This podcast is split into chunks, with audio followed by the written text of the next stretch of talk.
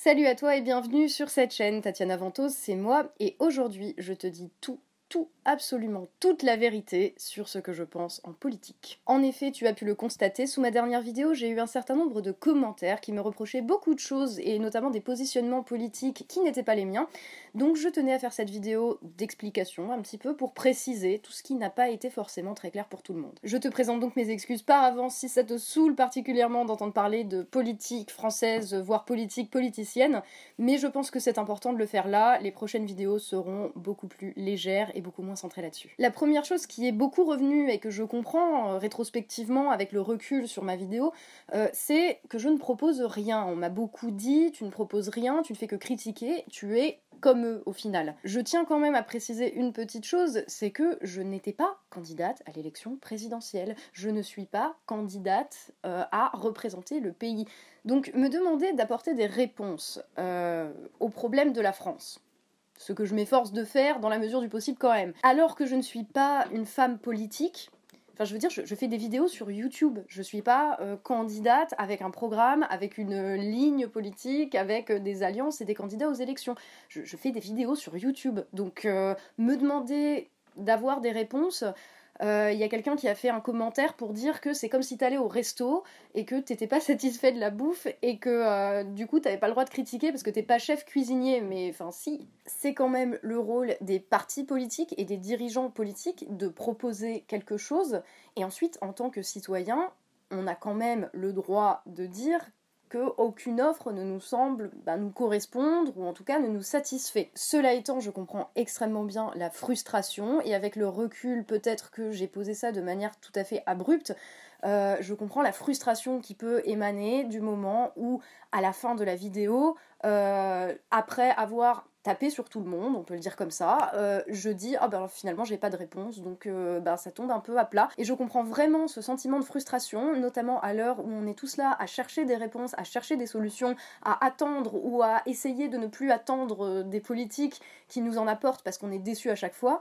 Euh, mais de fait, euh, là, ce n'est pas mon rôle. J'en reparlerai à la fin de cette vidéo parce que effectivement, la réflexion, avec le recul, peut être poussée plus loin sur la question des solutions, la question des réponses, ou en tout cas de qu'est-ce qu'il y a à construire.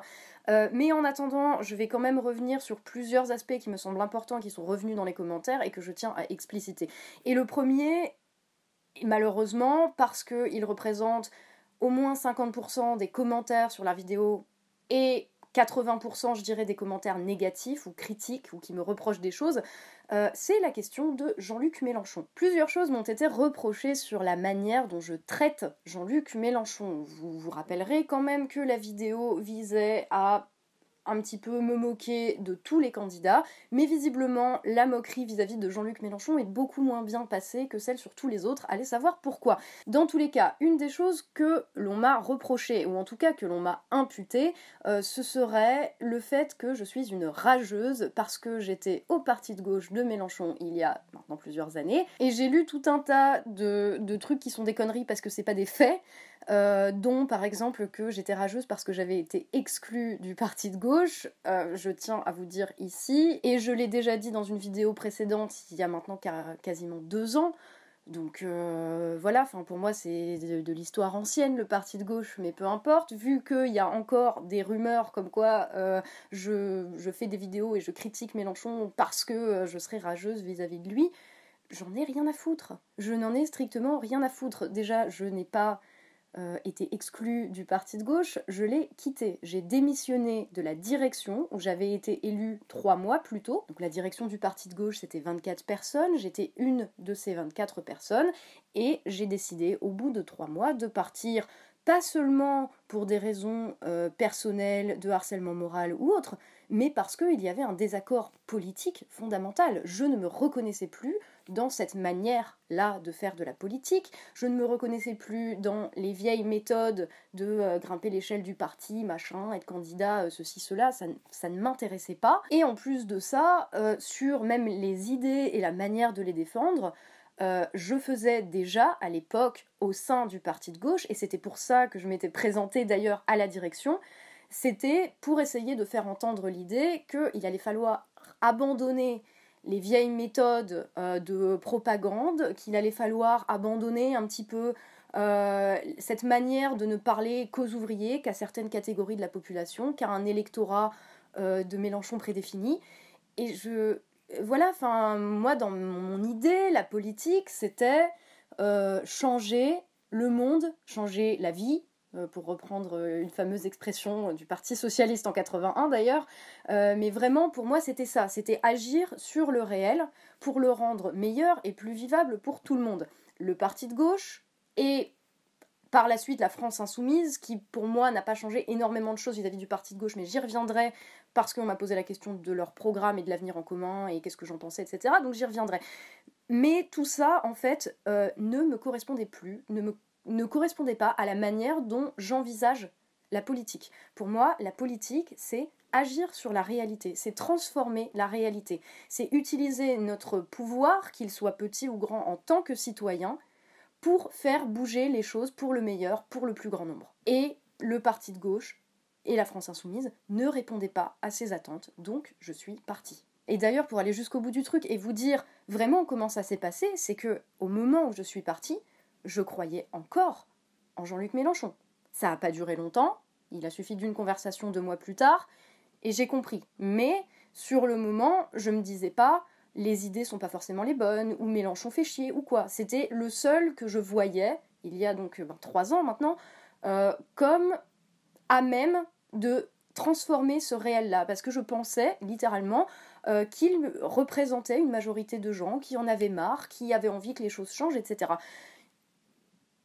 Ma conclusion a été que euh, ce n'était pas le cas, ça a été un cheminement intellectuel, personnel, politique, et personne n'est en droit de juger ça. Et les gens qui se reconnaissent aujourd'hui dans Mélenchon, mais tant mieux pour vous, tant mieux que vous ayez trouvé quelqu'un qui vous représente. Je suis très contente que vous pensiez euh, pouvoir agir sur le réel via la France insoumise. Ça me rassure quelque part qu'il y ait des gens qui croient en des idées, qui croient euh, en des personnes, et euh, je n'ai aucun problème avec vous. J'ai peut-être des problèmes personnels avec quelques membres de la direction du parti de gauche et maintenant de la France insoumise qui, ont, qui se sont comportés comme des truands, qui se sont comportés comme des salopards et des harceleurs, mais tant mieux que vous ayez débouché politique en fait. Parce que moi, c'est tout ce que je souhaite, c'est que la volonté de changement de la majorité des gens trouve des débouchés politiques. Et quand on me dit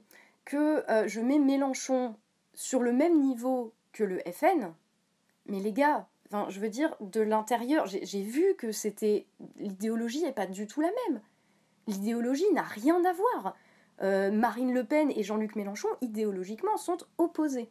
Je n'ai pas cherché à les associer ni sur un plan euh, idéologique, ni sur un plan politique. Ce que j'ai tenu à montrer, c'est que dans le système actuel, on est dans un système où, bon, les républicains représentent encore quelque chose, mais ils sont encore dans le vague, mais où on a Macron au milieu comme un pilier central, et j'en suis désolée, et j'en suis autant désolée que tous les gens qui ont voté Le Pen, qui ont voté Macron, qui ont voté Mélenchon, qui n'ont pas voté du tout, mais je constate le paysage politique aujourd'hui et je vois Macron au milieu.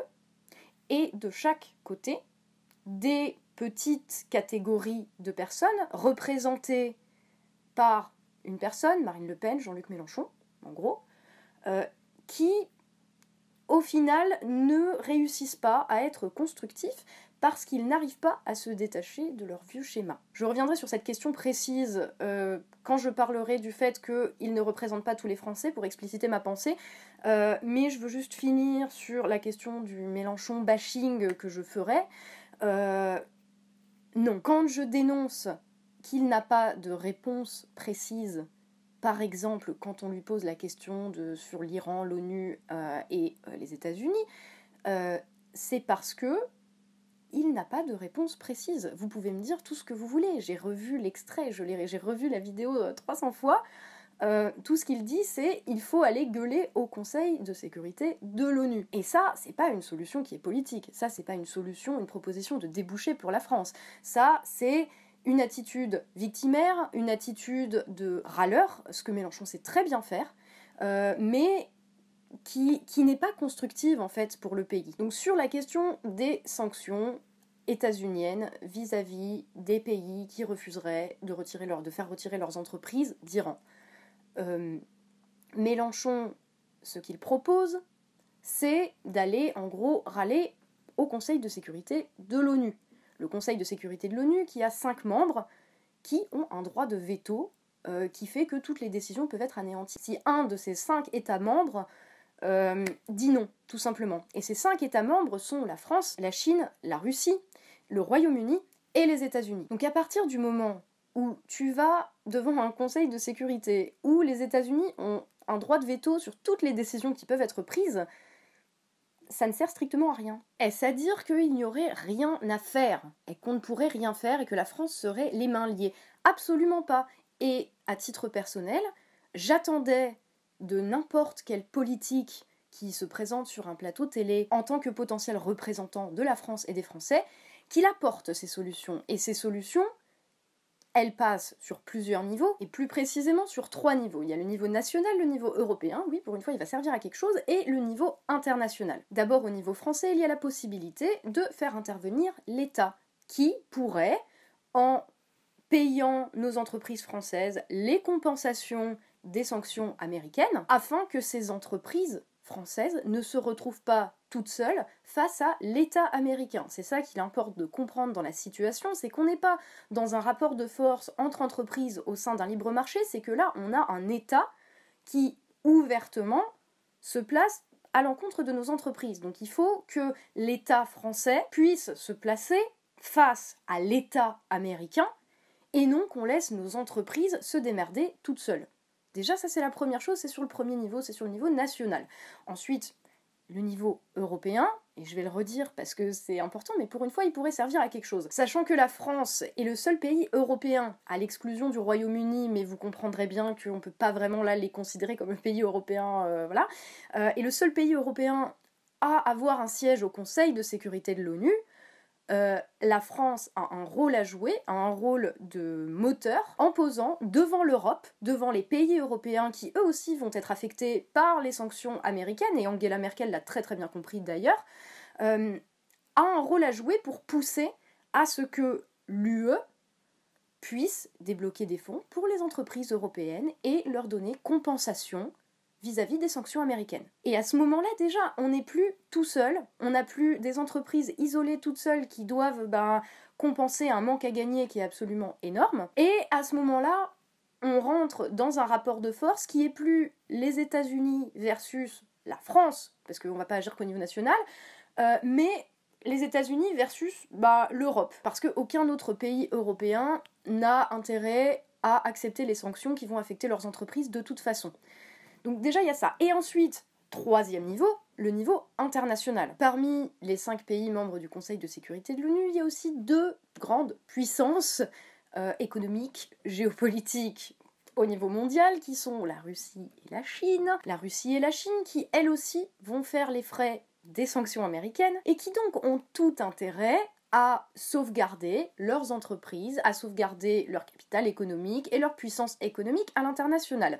Donc le rôle de la France, là, c'est de dire on prend acte de la décision américaine, pas on va râler que c'est injuste, machin, mais on prend acte. Ça, c'est la réalité, ok. Et on va se mettre ensemble avec la Russie et la Chine, qui ont le même intérêt géopolitique que nous, ou qui ont le même intérêt économique, que nous pour faire face à ce que font les États-Unis. Ce qui permettrait en plus en parallèle de renforcer nos liens commerciaux, nos liens économiques avec ces pays-là, qui sont des grandes puissances en devenir, alors que les États-Unis ont plutôt tendance à être une puissance sur le déclin. Donc je veux dire, des choses à faire et des choses à proposer, il y en avait. Seulement, Mélenchon a choisi de dire qu'il fallait aller pleurer aux Nations Unies. Désolé, c'était un petit peu long, mais comme on m'a dit euh, que je devrais des fois fermer ma gueule sur euh, la géostratégie et la géopolitique mondiale, je me suis dit que euh, j'allais l'ouvrir. Ce qui m'amène au dernier point, et après on en a fini avec Mélenchon. Il y a eu beaucoup de commentaires ben, d'insoumis, je suppose, hein, ou en tout cas qui se revendiquent comme insoumis, c'est que ce n'est pas Mélenchon, que c'est le programme, que c'est l'avenir en commun, que si j'avais lu le programme, je ne me serais jamais permise de dire si ou ça. C'est complètement faux, il est là. Ce programme, je l'ai lu. Et Alors, j'ai énormément de choses à redire par rapport à ce programme, notamment le côté euh, où la moitié des propositions relèvent quand même beaucoup de la déclaration d'intention. Enfin, dedans, il y a euh, éradiquer la maltraitance envers les animaux, refuser les OGM. Enfin, je, suis désolée, mais euh, ça, c'est du vœu pieux, c'est de la déclaration d'intention. Ce ne sont pas des mesures programmatiques, ce ne sont pas des mesures politiques, ce ne sont pas des solutions. Euh, moi aussi, je suis pour éradiquer le cancer, la guerre, la maltraitance envers les animaux. Mais ça, c'est une opinion. ce n'est pas une proposition ni une solution. Ensuite, dans les choses qui relèvent de la proposition, il y en a qui sont complètement incohérentes. Hein. Par exemple, quand il parle euh, de la Sixième République, tiens justement, la Sixième République, on pourrait en parler aussi. Euh, pourquoi c'est en premier? Est-ce que c'est vraiment l'urgence? Je, sais pas, hein. enfin moi je me dis, quand je pense aux problèmes dans le pays, je me dis pas la monarchie présidentielle, quoi. Je me dis, euh, on peut pas euh, enfin les gens qui peuvent pas se payer le chauffage euh, la bouffe euh, l'hôpital enfin l'état de l'école des trucs comme ça quoi. Enfin pas ah oui nos institutions sont verrouillées et il faudrait revenir à un système plus proche de la troisième république. Personnellement c'est pas ça que je vois mais ok. Dans tous les cas quand il y a des propositions concrètes du style c'était quoi? C'était faire élire l'assemblée nationale à la proportionnelle alors t'es gentil, mais ça donne un pays ingouvernable en fait. Parce que quand tu dis ça, ça veut dire qu'il n'y euh, a pas de majorité à l'Assemblée. Alors ça, peut se défendre, hein, euh, voilà, mais euh, ce n'est pas ma position, c'est que ça te donne un putain de pays avec n'importe quoi. C'est ce qui se passait d'ailleurs sous la Troisième République. Euh, où il y avait des gouvernements qui duraient euh, une semaine, dix jours, euh, voilà, puis c'était n'importe quoi, tu, tu pouvais rien faire passer. Alors voilà, au-delà de toutes les incohérences que je peux trouver, les trucs avec lesquels je suis pas d'accord, hein, fondamentalement, les trucs dont je trouve que c'est pas vraiment des solutions, mais plutôt des vœux pieux, malgré ça, alors vous me direz hein, sur les déclarations d'intention et les vœux pieux, oui, il faut aller lire les 48 livrets thématiques qui allaient avec. Mais si t'as besoin de te taper 50 bouquins pour comprendre le programme, c'est qu'il est peut-être pas si clair que ça déjà. Ensuite, donc malgré tout ce que je peux lui reprocher, et euh, de toute façon je n'ai pas voté pour, donc je suis pas là pour me faire euh, l'avocate euh, de, ce programme-là, mais je vais lui reconnaître un truc, et qui peut être reconnu dans une certaine mesure de tous les, de tous les programmes présidentiels, hein, parce que c'est quand même l'idée, c'est qu'il y avait vraiment une volonté à ce moment-là, je pense, de s'adresser au plus grand nombre, de se débarrasser de peut-être de vieux réflexes euh, gauchistes euh, et de s'adresser à tout le monde et pas seulement à un électorat. Il y avait une volonté vraiment, ça se sent, euh, de faire un programme de gouvernement pour élargir la base électorale. Et ça, bah voilà, ça c'est, un move qui, doit être salué quand même. Et donc ce que je reproche, ce n'est pas tant le programme L'avenir en commun en soi, euh, malgré les divergences hein, que je peux avoir avec, bien sûr, mais plutôt c'est le fait que depuis la présidentielle, depuis que Mélenchon est, comme Le Pen, dans l'opposition à Macron, c'est un repli identitaire. Qu'est-ce que j'entends par repli identitaire? Parce que c'est vrai que ça, c'était pas forcément très clair dans ma vidéo. Quand je disais, oui, il représente pas tous les Français, euh, enfin, tout, j'ai pas dit ça, j'ai dit, il ne parle pas, il ne s'adresse pas à tous les Français, ce qui n'est pas exactement la même chose. Euh, mais j'en ai effectivement tiré la conclusion qu'il n'était pas à même de représenter la France, pour cette raison. Euh, dans tous les cas, Mélenchon, depuis la présidentielle, comme Le Pen depuis la présidentielle, et c'est en ça que je les compare, c'est que les deux, depuis qu'ils sont dans l'opposition à Emmanuel Macron, se sont repliés sur leur électorat, se sont repliés sur leur base idéologique, sur leur histoire, sur leurs militants, ce qui fait que quand on est plus préoccupé par le fait de contenter sa base de militants, qui est déjà convaincue, quand Mélenchon et Le Pen, les représentants de ces gens-là, euh, passe plus de temps à s'adresser à eux qu'à s'adresser aux autres pour régler les problèmes du pays, effectivement, j'estime, à titre personnel, et vous avez le droit de ne pas le partager, qu'il ne s'adresse pas à tout le monde.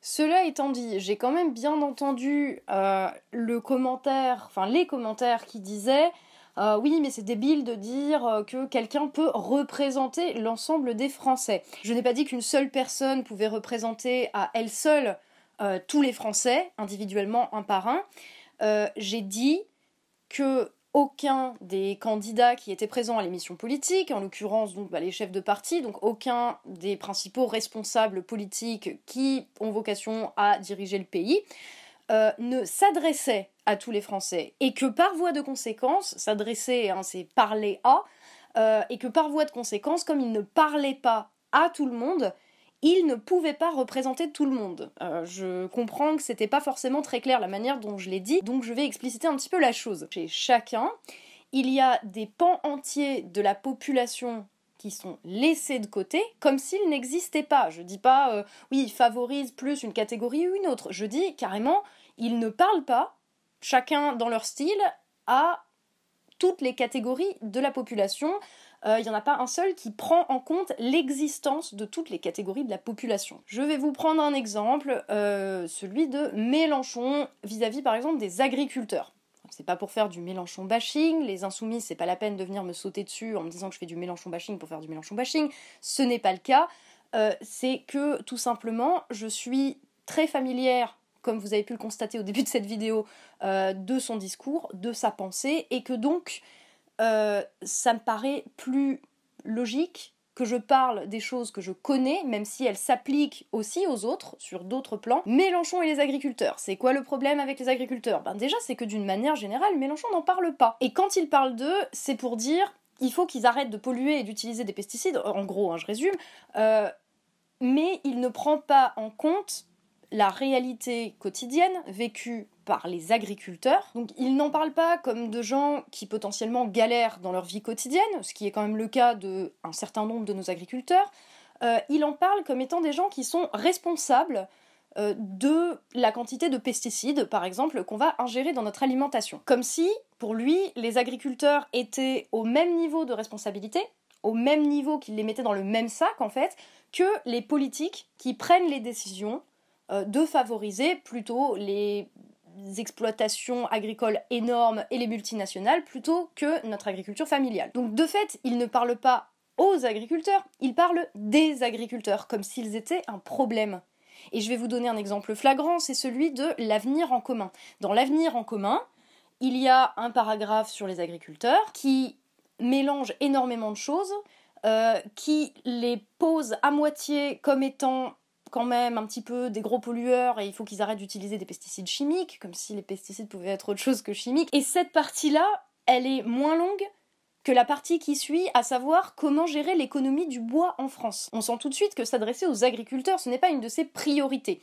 Et pourquoi est-ce que ce n'est pas une de ses priorités? C'est tout simplement lié à son histoire politique, à sa vision du monde, euh, à en gros son idéologie. Et tous les gens qui se font porte-parole et défenseurs d'une idéologie vont avoir dans la tête une hiérarchie des problèmes euh, avec certains problèmes qui sont plus ou moins importants que d'autres. Pour un marxiste comme Mélenchon, la question de la lutte des classes, de euh, la socialisation des moyens de production dans les usines, c'est beaucoup plus important que la question des agriculteurs qui galèrent. Pourquoi? Ben Parce que déjà à la base, Karl Marx avait identifié euh, les agriculteurs comme étant une catégorie sociale réactionnaire, donc pas du tout l'électorat potentiel ou euh, le public potentiel d'une révolution communiste.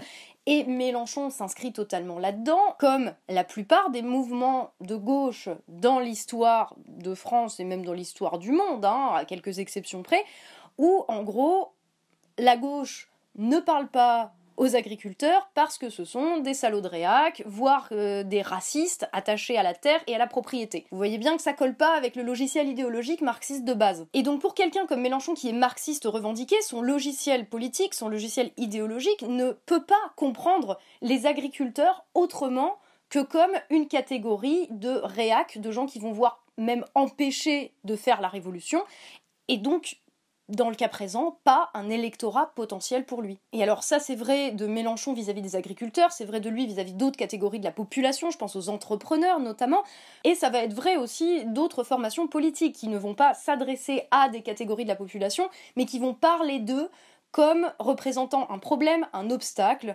euh, à leur idéologie en fait, qui vont faire que leur idéologie va se cogner contre la réalité. Un autre exemple, hein, euh, Le Pen et les musulmans. Elle ne s'adresse pas aux musulmans de France, elle s'adresse euh, à la population française en désignant le musulman comme l'ennemi, en l'associant en plus à l'immigré, etc. Donc c'est en plus extrêmement flou. Et de ce fait, comme elle ne leur parle pas, mais qu'elle parle d'eux, bah forcément, il y a un moment où toutes ces catégories-là à qui on ne parle jamais, ou à qui la plupart des politiques ne parlent jamais, mais qui en plus sont euh, victimes d'un discours euh, hyper homogénéisant, comme si tous les musulmans pensaient la même chose, comme si tous les agriculteurs c'était tous pareils.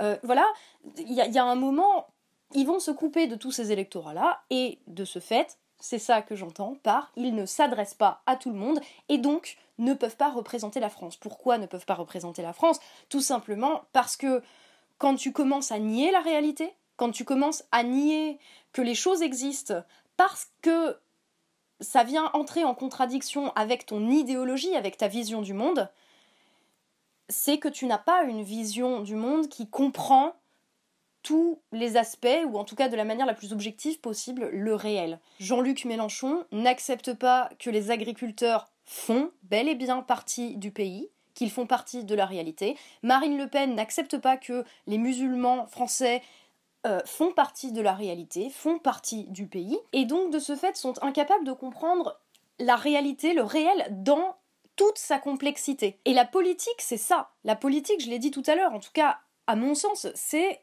transformer le réel, c'est agir sur le réel pour le rendre meilleur pour tout le monde. Pour pouvoir le changer, ce réel, il faut déjà le prendre en compte. Et si tu regardes, c'est vrai dans tous les aspects de ta vie. La réalité est bel et bien à prendre en compte dans sa totalité, sans exclure des morceaux de cette réalité, parce que ce n'est pas confortable idéologiquement pour toi. Et en ce sens, ces gens, euh, Mélenchon, Le Pen, mais tous en fait, sont dans une idéologie bien délimitée. Et il y a le moment où il y a le reality check qui arrive, et plus personne comprend rien. Et encore, hein, parce que oui, il y a des moments où ils essayent de s'adresser à plus large que leur base électorale. Hein. Ça, je, l'ai fait très courte, mais en vrai, euh, le fait qu'il y ait dans l'avenir en commun, par exemple, euh, un passage sur les agriculteurs, c'était déjà un effort immense par rapport à ce qu'ils font d'habitude.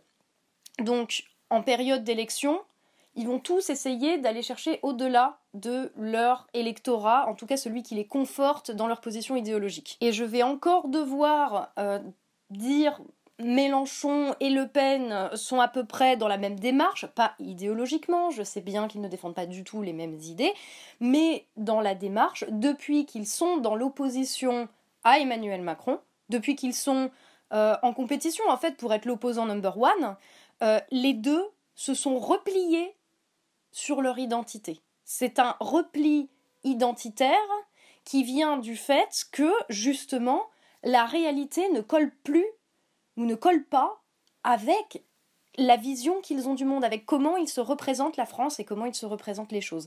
Et depuis l'élection, on a constaté que Marine Le Pen ne parle plus que d'immigration, alors qu'elle avait fait un énorme pas en avant sur les questions sociétales et sociales, et de l'autre côté Mélenchon qui ne parle plus que du mouvement social, alors qu'il avait essayé de s'adresser à des catégories plus larges comme les petits entrepreneurs. Et à ce moment-là, chacun est dans son rôle, avec Macron comme pilier, désolé, qui ramasse au milieu par défaut, et qui ramasse, même si c'est pas beaucoup de monde, il ramasse toujours plus de monde que les deux autres. Donc j'espère avoir clarifié ma position sur cette question. Maintenant, je voudrais en venir à un commentaire qui est revenu pas mal et qui, de fait, comme aucun des cinq, enfin en tout cas, je ne me sentais représenté par aucun des cinq, euh, on m'a suggéré des choses. Euh, on m'a suggéré notamment l'UPR.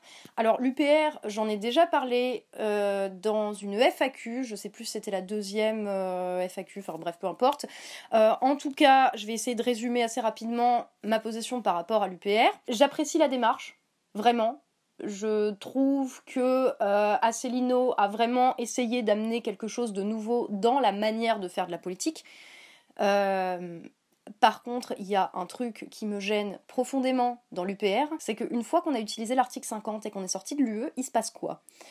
Et cette absence de perspective me fait me dire que il n'y a peut-être pas trop d'idées de ce qu'on va faire et que du coup j'ai peut-être pas forcément envie de lui confier les clés du pays. Après, euh, je suis d'accord avec l'analyse de, l'UPR, enfin de Asselineau et des militants de l'UPR, sur le fait que l'Union européenne est un véritable problème, nous bloque sur énormément de décisions, euh, que c'est dans la feuille de route, enfin je le, dis régulièrement dans les vidéos quand ça vient de là, mais que dans la feuille de route de la Commission européenne, qui est une instance non élue, euh, ce qui est encore plus grave, euh, il y a tout un tas de mesures sur euh, la réduction des déficits publics et de la dette publique, il y a tout un tas de mesures qui sont préconisées, voire quasi obligatoires, même obligatoires, on va le dire franchement, sur la privatisation de tout un tas de nos services au public, etc. J'ai juste une remarque par rapport à ça corrigez-moi si je me trompe, mais si on sortait de l'UE avec les mêmes dirigeants, en fait, ils feraient la même chose. Le problème, c'est pas juste l'Union européenne. Le problème, c'est que l'idéologie dans laquelle est l'Union européenne, qui nous fait faire tout un tas de trucs qui vont à l'encontre des intérêts de la France, cette idéologie-là, elle est partagée, elle est promue par nos dirigeants qui en sont complices. Si on sortait de l'Union européenne demain, mettons, Emmanuel Macron continuerait à nous imposer exactement les mêmes politiques. Et je vais vous prendre l'exemple de euh, l'Angleterre, enfin du, Royaume-Uni euh, post-Brexit. Ils n'ont pas récupéré leurs services publics, ils n'ont pas récupéré leur sécurité sociale. Euh, c'était déjà tellement la merde avant que pour beaucoup de gens, en fait, l'UE en Grande-Bretagne représentait limite une protection par rapport à l'acharnement des dirigeants conservateurs britanniques contre le quotidien des gens du réel, le taux de chômage qui crève le plafond, les gens qui meurent faute de médicaments, les gens qui sont renvoyés au boulot alors qu'ils ont des problèmes cardiaques, euh, à qui on fait soulever des poids lourds, etc. Enfin, tout un tas de choses que la sortie de l'Union européenne ne va même pas régler. Donc à partir de ce moment-là, je pense qu'effectivement l'Union européenne est un problème. Par contre, ce qui est aussi un problème, c'est nos dirigeants et la politique qu'ils mènent. Ils sont complices de l'UE. Ils sont complices d'une idéologie destructrice pour les intérêts des différentes nations qui composent l'Union européenne, au même titre que la Commission européenne, au même titre que l'UE. D'ailleurs, beaucoup ont même contribué à la construire telle qu'elle est, cette Union européenne. Un truc qui est pas mal revenu aussi, c'est qu'on me reproche d'être abstentionniste, euh, ou en tout cas de faire la promotion de l'abstention sous prétexte de tous pourris. Euh, déjà, j'aimerais préciser ici je ne suis pas abstentionniste mais abstinente, ce qui n'est pas tout à fait la même chose, puisque abstentionniste voudrait dire qu'il y a un certain prosélytisme, une propagande visant à promouvoir l'abstention, ce qui n'est absolument pas mon cas, puisque euh, contrairement à ce qui a été signifié dans certains commentaires, et je pareil, je comprends totalement la réaction, c'est de dire ah ben du coup faut totalement arrêter de voter. Et je suis pas d'accord avec ça non plus. Et c'est bien là le problème. Mon abstention n'est pas une abstention qui vient d'un choix qui correspondrait le plus euh, à mes opinions politiques.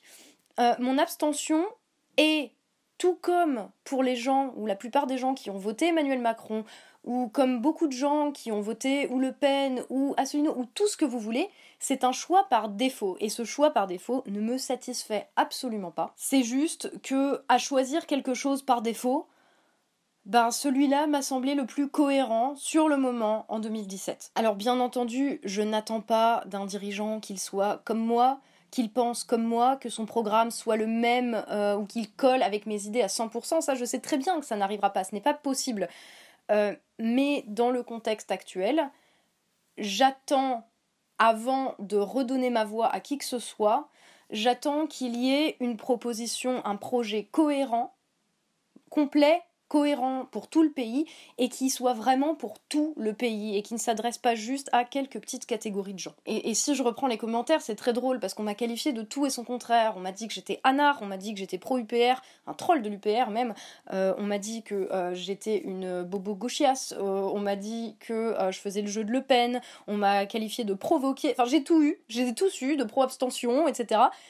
Et j'ai envie de dire, il y a un moment, changer de logiciel. Avant de coller des étiquettes aux gens, changer peut-être de logiciel. Parce que on est nombreux à se foutre des étiquettes ou à se mettre des étiquettes les uns les autres euh, qui ne nous correspondent pas. Et c'est peut-être aussi un petit peu ça le problème, c'est qu'on n'arrive pas à se parler au-delà des, petites, des petites boutiques et des petites sphères et des petites bulles euh, et on reproduit en faisant cela exactement les mêmes schémas que ceux des politiques. Et pareil pour ceux qui disent euh, que euh, je critique les alternatives à Macron, donc je fais monter Macron. Alors excusez-moi, vu tout ce qu'on a dit précédemment dans cette très longue vidéo, j'en suis désolée, c'est quand même assez évident que ceux qui servent la soupe à Macron c'est pas les gens qui disent qu'ils ne se reconnaissent pas dans les alternatives, mais ce sont quand même les alternatives elles-mêmes, qui, par leur faiblesse, qui par leurs limites, par leur incapacité à prendre en compte la totalité du réel pour s'adresser au plus grand nombre,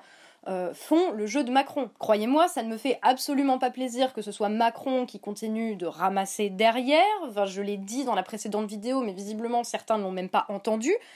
Euh, il va falloir à un moment comprendre que la logique du si tu n'es pas avec moi, eh bien tu es contre moi, c'est peut-être un petit peu inopérant. Donc c'est pas la peine de me traiter de fasciste ou de me traiter de gauchias ou de me traiter de troll de l'UPR ou de tout ce que vous voulez.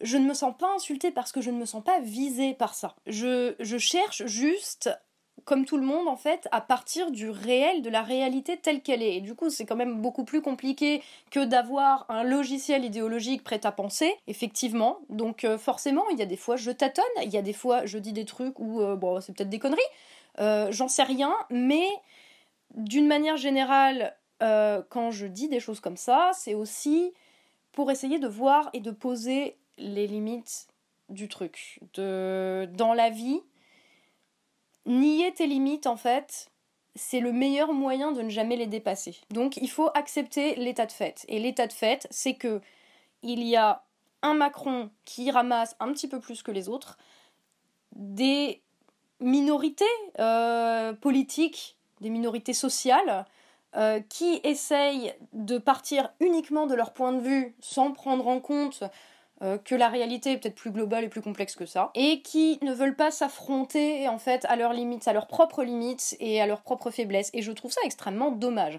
Et ce qui m'amène à la question de bah, qu'est-ce qu'on fait? Parce que c'est toujours la même question. Et encore une fois, bah, je vais pas vous amener une réponse sur un plateau, hein, sinon euh, ça, je ferai pareil que les autres. Euh, parce y, il y a pas mal de gens en fait qui, ont suggéré dans les commentaires t'as qu'à faire un parti ou t'as qu'à te présenter, euh, machin. Enfin, je voudrais dire un truc quand même qui relie aussi avec l'abstention. Désolé, ça commence à être un peu fouillis. Euh, mais c'est que dans le contexte, effectivement, je ne vois pas d'autre solution que de pouvoir changer le pays par les élections. Tout simplement parce que pour pouvoir changer les choses, il faut avoir un levier d'action. Et donc, à l'heure actuelle, ça passe par prendre le contrôle des institutions. Je ne crois malheureusement pas, peut-être plus, je ne sais pas si j'y ai cru un jour, peut-être quand j'étais ado, à la révolution spontanée où tous les gens qui en ont marre vont un jour descendre dans la rue, se mettre tous d'accord, euh, les foutre tous dehors et euh, instaurer une utopie sociale euh, de je ne sais pas quel bord d'ailleurs, parce que c'est un peu ça le problème. ça, je n'y crois pas. La solution, elle va, elle va venir d'une force politique, effectivement, qui va être capable de rassembler au-delà de ses propres électeurs, qui va être capable de dépasser ses limites idéologiques et politiques, notamment. Euh, mais, mais voilà, enfin, ça, ça se fait pas comme ça. Ça se fait pas comme ça. il y a même des commentaires qui ont été extrêmement précis en disant euh, pourquoi vous créez pas un mouvement avec plusieurs youtubeurs euh, pour changer la donne? Alors, pour le coup, c'est un truc qui est tout à fait envisageable.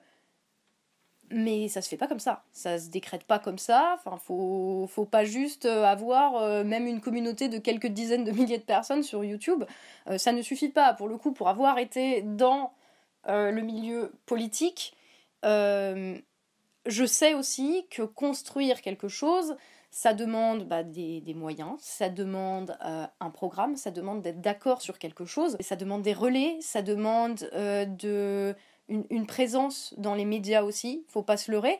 Euh, donc, à partir de ce moment-là, la solution, elle se réfléchit, mais elle va pas se décréter. Je vais pas vous dire euh, là tout de suite, euh, ah bah si, allez, on monte un parti avec vous là, 45 000 abonnés sur ma chaîne, et puis on se présente aux élections. ça, ça, ne peut pas marcher comme ça en fait. C'est dommage, mais la solution elle se trouve pas d'un coup, elle se décrète pas, la solution elle se construit. Et pour construire ça, il faut déjà construire quelque chose qui prenne en compte cette réalité. J'insiste vraiment sur la question de la réalité et du réel, mais parce que ça me paraît être tellement le truc qui manque chez tous que pour moi, s'il y a un truc qui émerge, ça doit partir de là, ça doit partir de la réalité, pour ne surtout pas reproduire les mêmes travers que ceux qui nous ont foutus dedans. Aujourd'hui, c'est vrai qu'on a une chance immense d'avoir des outils qui nous permettent de nous mettre en relation, qui nous permettent de nous mettre en réseau, qui permettent à certaines personnes d'avoir une influence euh, quelque part sans avoir besoin d'être euh, ou euh, monter dans les, dans les, dans les échelons d'un parti ou de, d'avoir pignon sur rue dans tous les médias et de faire tous les plateaux télé, effectivement. Mais ça reste quand même un truc super complexe. Alors vous me direz, grâce à Facebook, il y a des régimes qui sont tombés. C'est vrai. Et comme il n'y avait rien derrière, en Égypte par exemple, ça a donné les frères musulmans.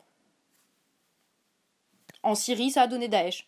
Euh, c'est qu'il y a un moment, tu peux pas juste euh, te mettre en réseau et te dire on fait tomber ceux qui sont là parce qu'ils nous plaisent pas, si tu n'as rien à proposer derrière. Parce que le vide, en politique, la, politique a horreur du vide. Le, le, vide est toujours rempli par quelque chose et par des choses qui sont plus fortes que toutes les autres. Et c'est exactement ce qu'a fait Macron d'ailleurs. C'est ce vide-là, ce vide politique-là, qu'il a réussi à infiltrer, à monopoliser, euh, au détriment de tous les autres et au détriment bah, de, nous, de la société au final.